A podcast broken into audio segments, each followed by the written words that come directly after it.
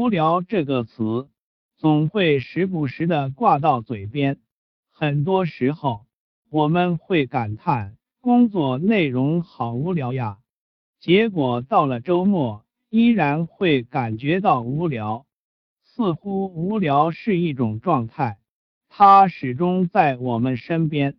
有时候我们在想，无聊到底是什么？是因为我们看淡了人生。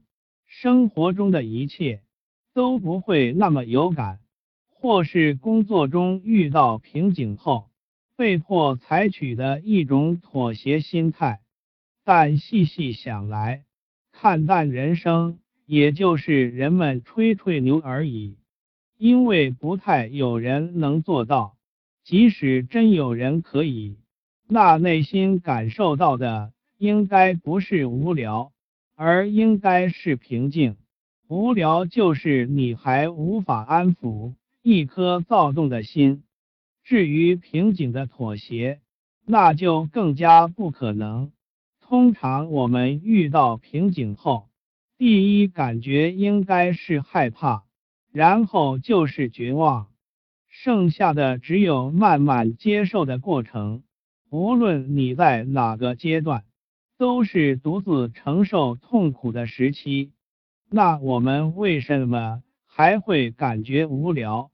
我想到，现在的互联网产品，即使在创意阶段，都要定义自己的方向，也就是到底选省时间方向，还是杀时间方向。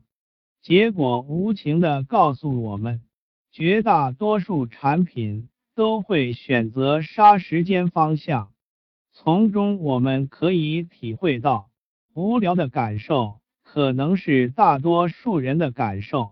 他们有着太多时间，不知道如何挥洒，不知道如何挥洒的时间就是无聊。感觉时间过得太慢，就是无聊的内心体验。简单点说，就是不快乐。娱乐产品寻找到这个商机，那就人为制造快乐吧，让我们打发多数人无聊的时光。于是乎，各种娱乐综艺节目、各类游戏、影视蓬勃发展。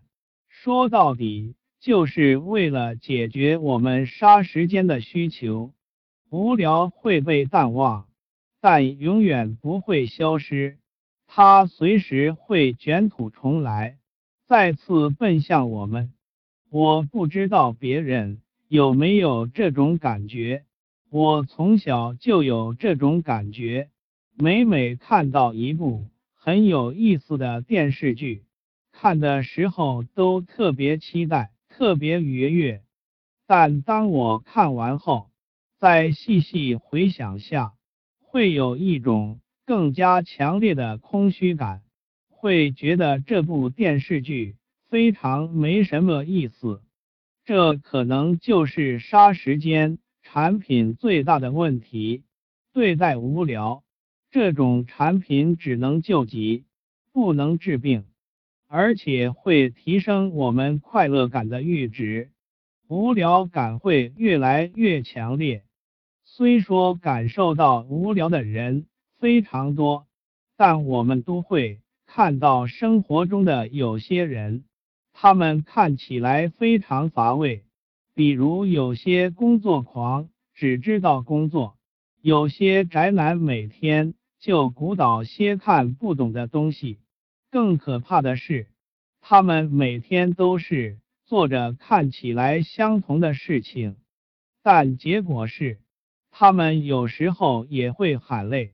但从来没有说过无聊，反而还挺开心。难道他们和我们不是同一物种吗？可能他们做的并不是相同的事情。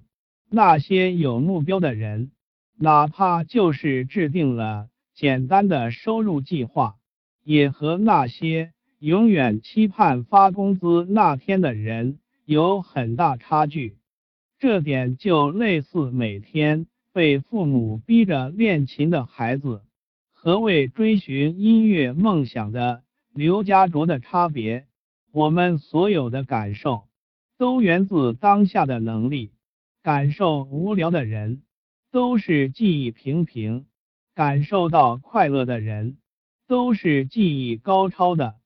但每一个精湛技艺的演奏家，每一个微操了得的电子竞技者，其实都是经过漫长的无聊练习。